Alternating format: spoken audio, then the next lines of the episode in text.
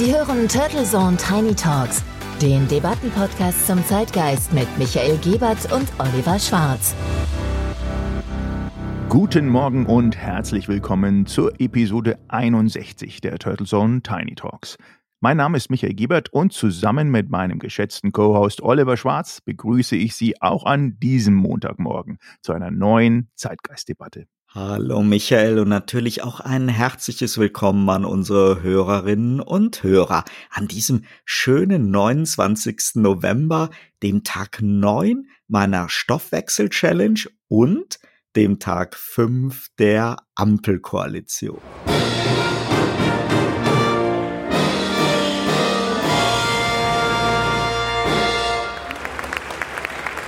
Schön, dass Sie wieder dabei sind. ja, du scheinst ja wirklich seit Mittwoch mit einem gewissen Strahlen im Gesicht herumzulaufen. Und das ist die Freude über A, natürlich den Koalitionsvertrag oder ein erster Erfolg deiner Metabolic Challenge. Du, ich freue mich wirklich. Das kann gut werden und uns endlich wieder ein wenig Traktion in die Politik bringen. Der Koalitionsvertrag, den natürlich viele noch nicht wirklich sorgfältig gelesen haben, gepaart mit dem partnerschaftlichen Umgang der drei Partner in Crime, der Ampel hat eine neue Qualität. Der ist richtig stark, finde ich zumindest. Nach 16 Jahren unionsgeführter Regierung hat das auch eine schöne Detoxing-Wirkung. Kurzum, ich bin optimistisch und freue mich sogar, dass Christian Lindner diesmal nicht die Biege gemacht hat. ja, ich würde es noch nicht verschreien, aber du hast natürlich recht. Da ähm, könnte einiges draus werden, wenn sich alle daran halten, was sie jetzt so wunderbar niedergeschrieben haben. Und es haben sich ja ganz neue Freundschaften anscheinend gebildet. Christian Lindner ist jetzt so freudig über seine Aufgabe als wichtiger Minister in Deutschland, dass er sich auch mit Annalena Baerbock freuen kann, dass sie nun den Traum vom Außenministerium auch leben kann. Und dass Robert Habeck nun Vizekanzler und super, Superminister wird, trübt die Freude natürlich in dem Zusammenhang auch nicht. Vor allem Olaf Scholz scheint seiner ganzen Charmoffensive entsprechend nicht nur unterlegen zu sein, sondern sie nun auszuspielen und in die Zukunft mit einem gehobenen Haupt zu blicken. Ja, das war ja schon fast ein Liebesgedicht vor der versammelten Presse, wie Christian Lindner ungefragt seine neuen Eindrücke von Olaf Scholz in zuckersüße Worte gepackt hat. Lass uns da noch mal reinhören. Sozialdemokraten und Grüne können jetzt stolz sein auf das, was sie in diesen Koalitionsvertrag hineinverhandelt haben. Das waren starke Verhandler mit guten Argumenten. Ich glaube, dass unsere zukünftigen Partner in der Ampelkoalition in ihren Parteien mit besten Argumenten für dieses Verhandlungsergebnis werben können. Wir haben während der Verhandlungen Olaf Scholz neu kennengelernt. Wir haben ihn erlebt als eine starke Führungspersönlichkeit, die über die Erfahrung und Professionalität verfügt, dieses Land in eine gute Zukunft zu leiten. Vor allen Dingen aber haben wir seine innere Haltung erlebt.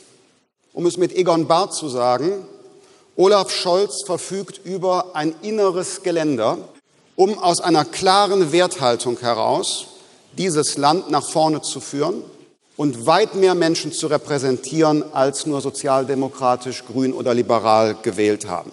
Und deshalb wird Olaf Scholz ein starker Bundeskanzler der Bundesrepublik Deutschland sein.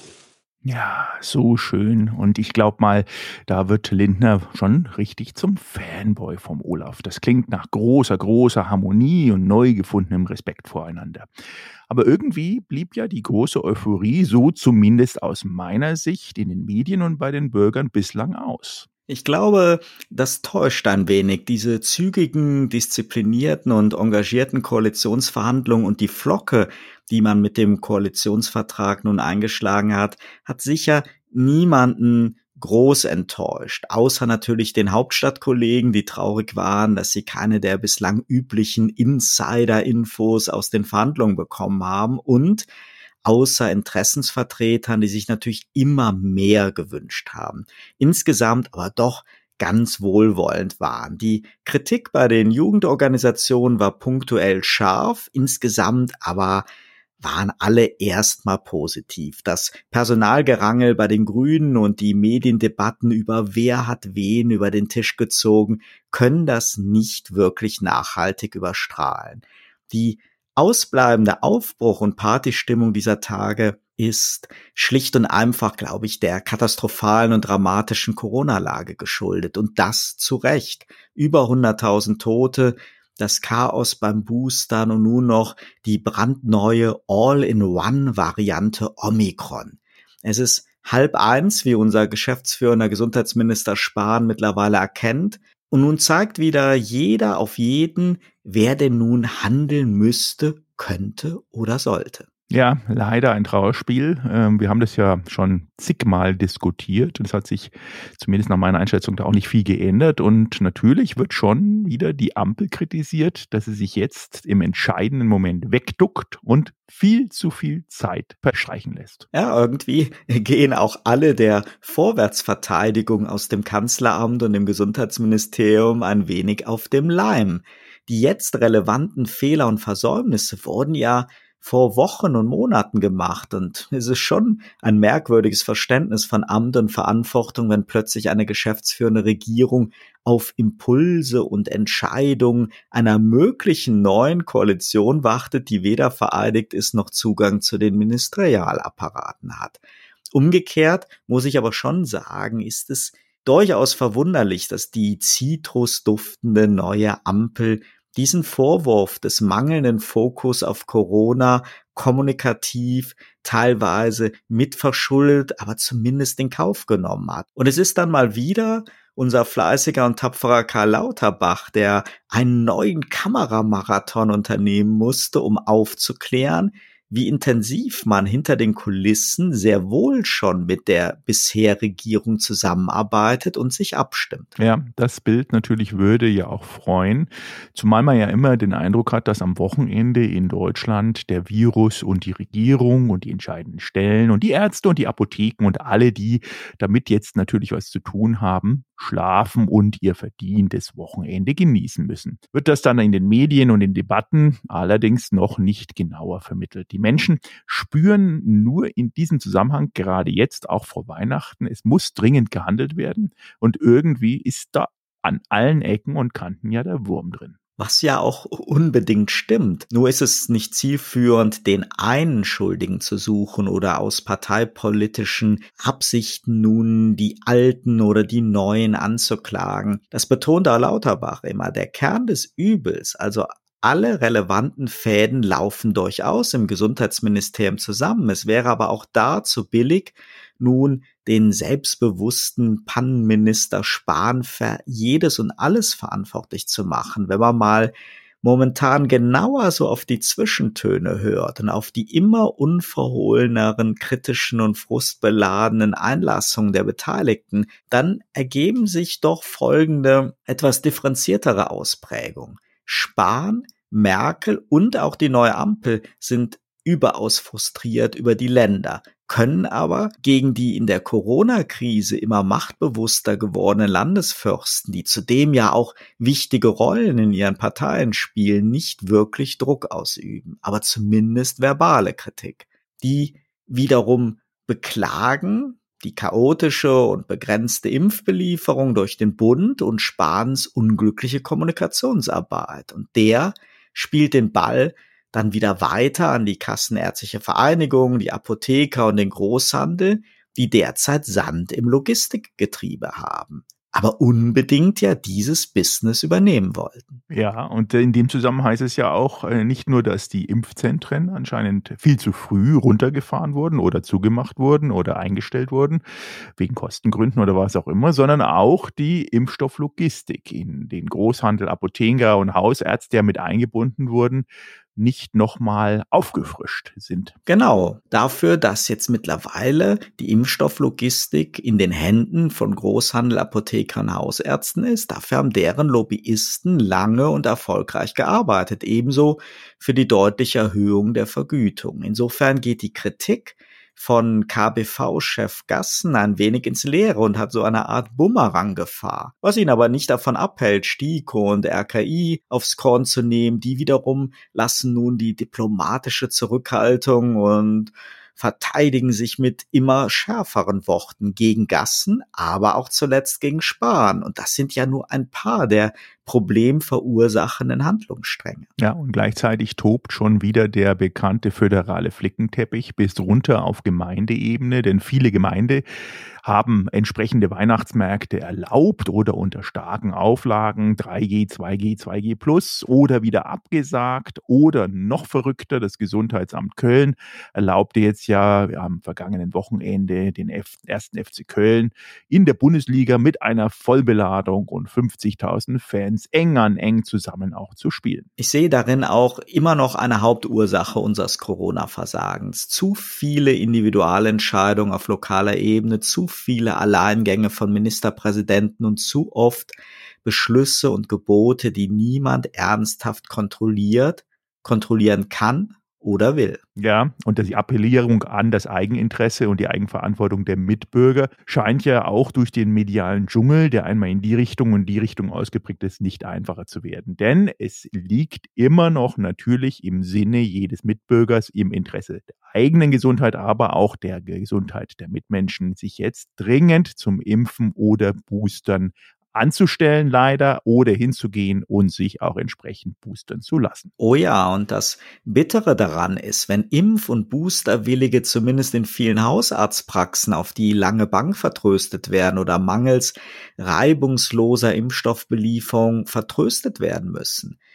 Aber natürlich gibt es auch erfreuliche Ausnahmen, Letzten Samstag haben zahlreiche Fachärzte einen Aktionstag veranstaltet und jeweils hunderte spontan Impflinge geboostert oder auch Erstimpfung verpasst. Mehr als manche Hausärzte in einer Woche. Beides ist Realität. Für ältere Menschen aber wegen der langen Warteschlangen natürlich kaum nutzbar. Aber wenn man sich nur mal vorstellt, was ginge, wenn wirklich mal alle Praxen bis hin zum Tierarzt ein ganzes Wochenende deutschlandweit impfen würden, dann bekommt man schon ein Gefühl, dass unsere Situation nicht nur Sparen oder dem Impfstoffmangel geschuldet ist. Es ist auch eine Frage von Mindset. Ich fand dieses Engagement am Samstag auf jeden Fall toll. Ja, du hattest davon erzählt und äh, mittlerweile sind ja auch immer mehr Virologen der Erkenntnis gekommen, dass der Schutz der Impfung wohl schon nach circa fünf Monaten deutlich nachlassen kann und gerade angesichts der Corona-Varianten es das Thema Boosterplanung in den Mittelpunkt auch stellen sollte. Und das wurde bisher ja ignoriert. Dazu übrigens ein kleines Zitat aus dem Tierärzteverband, die wiederum behaupten, wir Tierärzte sollten mehr in die Impfkampagne eingebunden werden,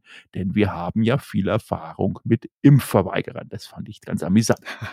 Das ist auch wirklich schwarzer Humor, aber es trifft's wirklich auf den Punkt. Ja, und leider, während ja bis heute Menschen in manchen Impfzentren abgewiesen werden, weil ihre Zweitimpfung ein paar Tage weniger als sechs Monate zurückliegt, plant die EU eine massive Verschärfung. Wie der geschätzte Kollege Thomas Kuhn für die Wirtschaftswoche recherchiert hat, könnte der vollständige Impfstatus bereits ab Mitte Januar verneint werden, wenn keine Boosterimpfung vorliegt. Damit wird dann aus dem Rätsel des mysteriösen technischen Ablaufdatums für das Zertifikat in unseren Corona-Apps nun ein ganz konkretes Ablaufdatum. Und zwar nicht mehr nach den defaultmäßigen zwölf Monaten, sondern nun nach neun oder sogar schon nach sechs Monaten. Ja, und spannend, irgendwie ist das in Deutschland ja in der App, wie du sagst, mit irgendeinem technischen Ablauf davon begründet immer kommuniziert worden und auch falsch kommuniziert worden, akut oder nicht akut, sei mal dahingestellt. In der Schweiz zum Beispiel mit ihrer Corona-App war es von Anfang an eine entsprechende Wirksamkeitsablauf-Thematik, wo immer gesagt wurde, am Anfang neun Monate, jetzt ist runtergestuft worden auf sechs Monaten und dann steht da auch de facto Wirksamkeit erloschen, Boostern empfohlen. So sollte man es machen. Spahn hat diese Initiative der EU am Samstag mal so eben im Nebenbei auch bei einem Event erwähnt, aber gleich versichert, dass natürlich jeder vorher sein Booster-Angebot bekommen haben soll. Vielleicht ist es aber auch momentan besser so. Das könnte bei älteren Menschen, die erst einen Boostertermin im Februar oder März haben, natürlich wieder erneute Sorgen auslösen. Aber auch viele Hausärzte wissen von diesen Plänen nichts oder zumindest bis vor kurzem gar nichts. Es sind zwar offiziell noch Pläne, sehr konkrete und finale Pläne, aber es ist ja logisch, wie du das eben auch aus der Schweiz berichtet hast und vermutlich auch sehr, sehr sinnvoll, dass es genau so kommt. Ja, und umso wichtiger ist es bei all diesen Bedrohungen durch immer neue Virusvarianten, die ja wirklich wie das Arm in der Küche kommen werden, dass wir vorsichtig sind miteinander, auch untereinander, die Erkrankungen zu vermeiden und keinen Anlass für einen Klinikaufhalt in Kauf zu nehmen. Ich erinnere da auch jetzt aktuell natürlich an die anstehende Wintersaison mit Eis und Schnee und glatten Straßen und hoffe darauf, dass auch der ein oder andere Radfahrer sich vielleicht auch dort ein Beispiel nimmt, den Helm aufzusetzen. Unfälle hat man natürlich nicht in der Hand, aber zumindest sollte man die eigene Gesundheit derzeit nicht überstrapazieren, womit wir schön wieder an das Thema unserer letzten Episode anknüpfen können. Genau. Gesundheit ist auch das Resultat von gesundem Leben und gesunder Ernährung, aber eben nicht immer deckungsgleich damit.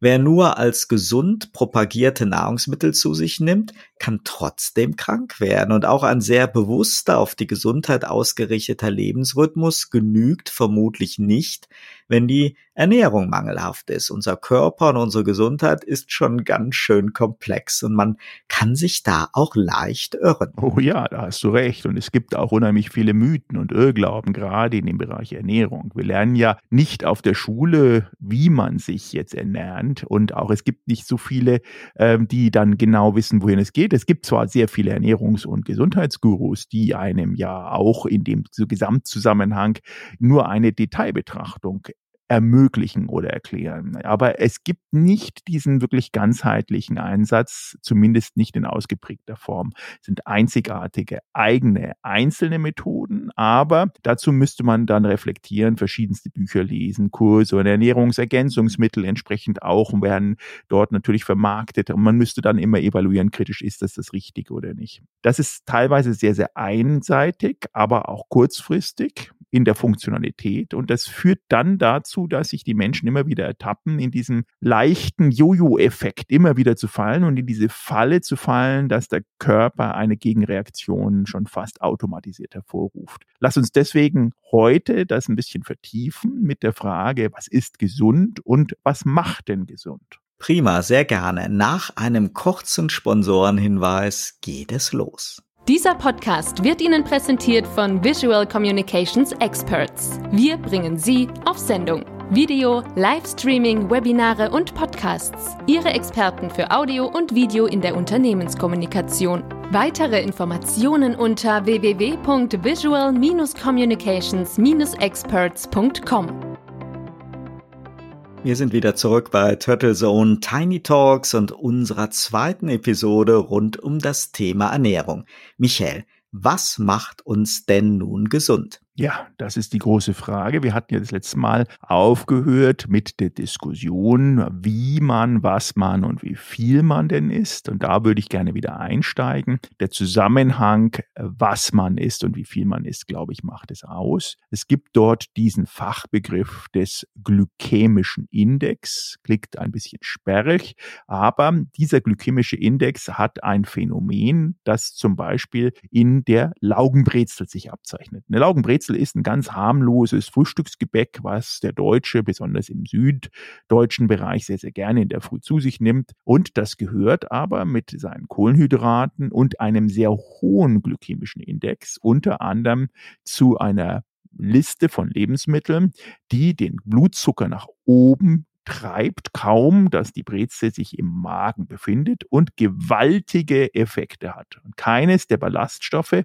die sozusagen in diesem Nahrungskontext länger im Magen-Darm-Trakt dann liegen, binden sich und die Verzögerung der Aufnahme und Abarbeitung wird unterstützt. Was dazu führt, dass man sehr viele leere Kalorien mit sich trägt und der sogenannte glykämische Index nach oben steigt. Wenn man das vergleicht in Form von Zuckerstücken, dann hat so eine harmlos erscheinende Laugenbreze bis zu fünf Zuckerstücke pro Brezel. Kombiniert man das dann noch vielleicht in der Früh in der Bäckerei oder in der Tanke, in der man sich noch seinen Cappuccino gönnt, dann hat man schon mal automatisch zwischen sechs und zehn Zuckerstücken, je nachdem, wie man seinen Kaffee süßt, in der Früh schon mal mitgenommen. Das ist natürlich eine denkbar ungünstige Grundlage, um den Start in den Tag zu begehen. Dieser Anstieg des Blutzuckers wird unter anderem eben beeinflusst von der Menge und der Zusammensetzung der Mahlzeit, von der Art der Verarbeitung. In dem Fall backen, ist es frisch gebacken, ist es erhitzt, ist es gekocht, ist es gegart. Führt zu Phänomenen wie zum Beispiel eine wunderbare Karotte am Abend ist roh und ungekocht oder ungebraten, ungegart. Perfekt. Ist sie wiederum gegart, hat sie einen entsprechend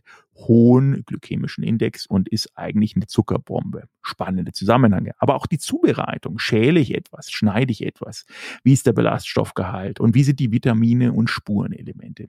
All diese Kombinationen haben Mythen bei uns erregt im täglichen, wie zum Beispiel, dass Salat grundsätzlich gesund hat. Ja, natürlich ist Salat grundsätzlich gesund, weil circa 95 Prozent Wasser drin sind. Aber was habe ich zu dem Salat? Du hast mir letztens mal von einem Mittagserlebnis erzählt, wo du einen tollen Salat gegessen hast, allerdings dazu eine schöne Caesars Dressing Soße, die das Ganze wieder phänomenal in die Richtung viel Fett, viel Salz, viel Zucker gewendet haben. Und damit wird der Salat in Kombination mit dem Parmesan und Croutons und Hähnchenbrust und was da so alles drin ist, alles andere als eine kalorienarme Mahlzeit. Also man sieht schon, es sind eine komplexe Zusammenhang, aber wenn man die einzelnen Pfahlstücke oder die einzelnen Silos einer Nahrung mal aufstrukturiert und analysiert, ist es am Ende ziemlich einfach, die Mythen von der Realität zu trennen und sich einem entsprechend neuen Verhältnis zu der Nahrung, die man auf sich oder zu sich nimmt, auch hineinzubegeben. Also einfach finde ich das nicht. Gesund sein, gesund leben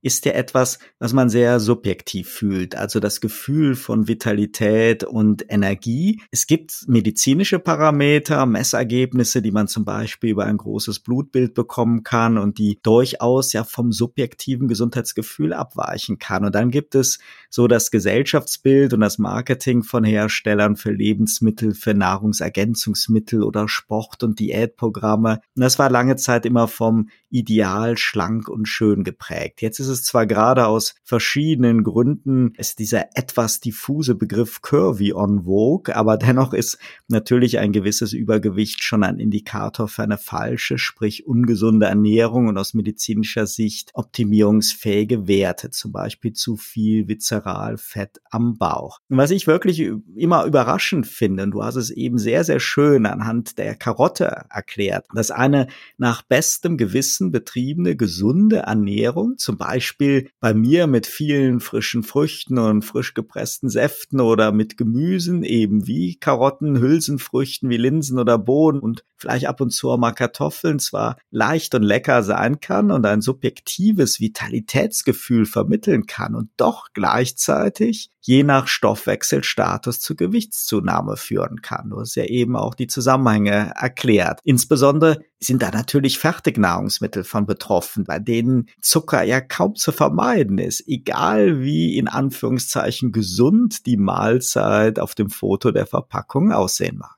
Ja, und das Thema ist natürlich auch diese permanente Bombardierung mit entsprechenden Werbebotschaften, aber auch natürlich mit dem Angeboten in den Supermärkten. Natürlich ist es traditionell der Gang durch den Supermarkt immer eröffnet durch ein frische und wohliges Obstgefühl. All die neuen Supermärkte sind so auch strukturiert, dass man erstmal in die Obstabteilung hineinschaut und sozusagen dieses frische Thema in sich hinein aufatmen kann. Und dann geht man aus diesem frische Kontext meistens eben in den Bereich der Tiefkühlung und schon ist man im kompletten Gegenteil, wenn es um Gesundheit geht. Das ist wirklich sehr spannend angelegt, hat natürlich Marketing und auch ein Kaufimpulsinteresse. Und das ist, das ist das große Phänomen, dem man eigentlich aus dem Weg gehen sollte, zumindest Achtsamkeit üben sollte im beim nächsten Einkauf. Weil das Thema ist schlichtweg nicht alles, was tiefgefroren ist, ist schlecht, aber alles, was vorproduziert wird, man nennt es so schön industriell gefertigte Nahrungsmittel, sind de facto auf langfristige Haltbarkeit ausgelegt und damit auch nicht unbedingt ideal. Man könnte könnte sogar sagen schlecht. Das gleiche gilt natürlich, haben wir beim letzten Mal kurz erwähnt, für das Snacken, für das Essen zwischendrin. Und äh, im Zweifelsfall würde ich sogar vorschlagen, dass wir in unserer nächsten Episode auch das Thema Essen und Essensaufnahme im Zeitablauf von 24 Stunden mal diskutieren. Das ist auch ein Phänomen, weil es hilft nichts, sich nur, sage ich mal, von frischen Karotten zu ernähren, aber permanent Karotten zu essen. Auch das ist kontraproduktiv. Es geht auch in die Kombination, wie ich sagte, wann und wie viel man isst. Und auch das muss eigentlich im Sinne von Reflexion des eigenen Körpergefühls stattfinden. Es gibt dort keine Maßregelung eines Excel-Sheets, wo man das einträgt. Man kann das mit starten, aber am Ende muss diese Harmonie zwischen sich selber, dem Gefühl in den Körper und auch die Rückkopplung, brauche ich Nahrung, wenn ja welche, wieder wiederbelebt werden. Das haben wir natürlich über die letzten Jahre und Jahrzehnte mehr oder weniger verlernt. Da hast du sicherlich recht. Also der Schlüssel liegt wie so oft in der Ausgewogenheit, in Maßen und mit der richtigen Abwechslung ist kaum ein Lebensmittel ungesund. Und niemand muss jetzt das ganze Jahr über mit ganz strengen Kalorienzellen leben und sich alle Freuden verkneifen der Verzicht auf Fast Food, das bewusstere Essen, möglichst nicht to go oder im Zeitdruck heruntergewirkt und richtige Mahlzeiten, vielleicht nur zweimal am Tag statt ständiger Snacks und weniger Alkohol bewirken schon viel. Und deswegen finde ich auch deinen Vorschlag gut, dass wir dann in der nächsten Episode nochmal tiefer einsteigen in das Thema, wie kann ich so einen Tag strukturieren, wenn Darm und Stoffwechsel intakt sind. Und das kann man mit einer Stoffwechselwoche, früher hat man oft von Fasten gesprochen, ein oder zweimal im Jahr, sicherlich positiv beeinflussen. Ich bin ja heute am letzten Tag meiner neuntägigen Stoffwechsel-Challenge und habe natürlich ein paar Kilo abgenommen, was einen in Zeiten von Corona-Funden freut.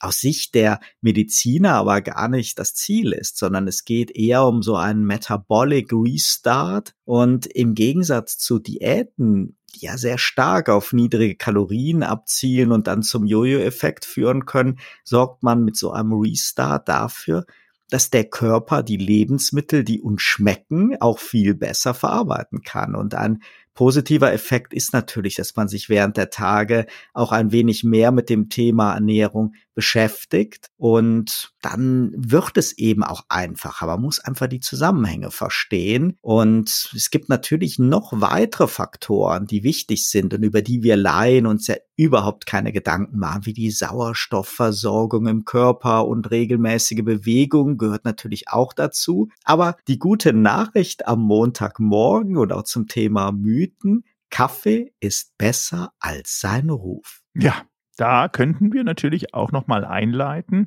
In diesem Sinne wünschen wir allen Hörerinnen und Hörern einen guten Start mit ihrem Kaffee oder Tee oder dem Getränk ihrer Wahl in der Hand, um in diese neue Woche hineinzugleiten. Lassen wir uns mal überraschen, was sie bringt. Ich hoffe nur Positives. Bleiben Sie uns treu, bleiben Sie natürlich gesund und wir freuen uns auf Sie in der nächsten Woche zu einer neuen Episode der Turtle Zone Tiny Talks. Turtle Zone Tiny Talks, der Debattenpodcast mit Michael Gebert und Oliver Schwarz. Immer zum Wochenstart auf allen Podcast-Plattformen und auf turtlezone.de.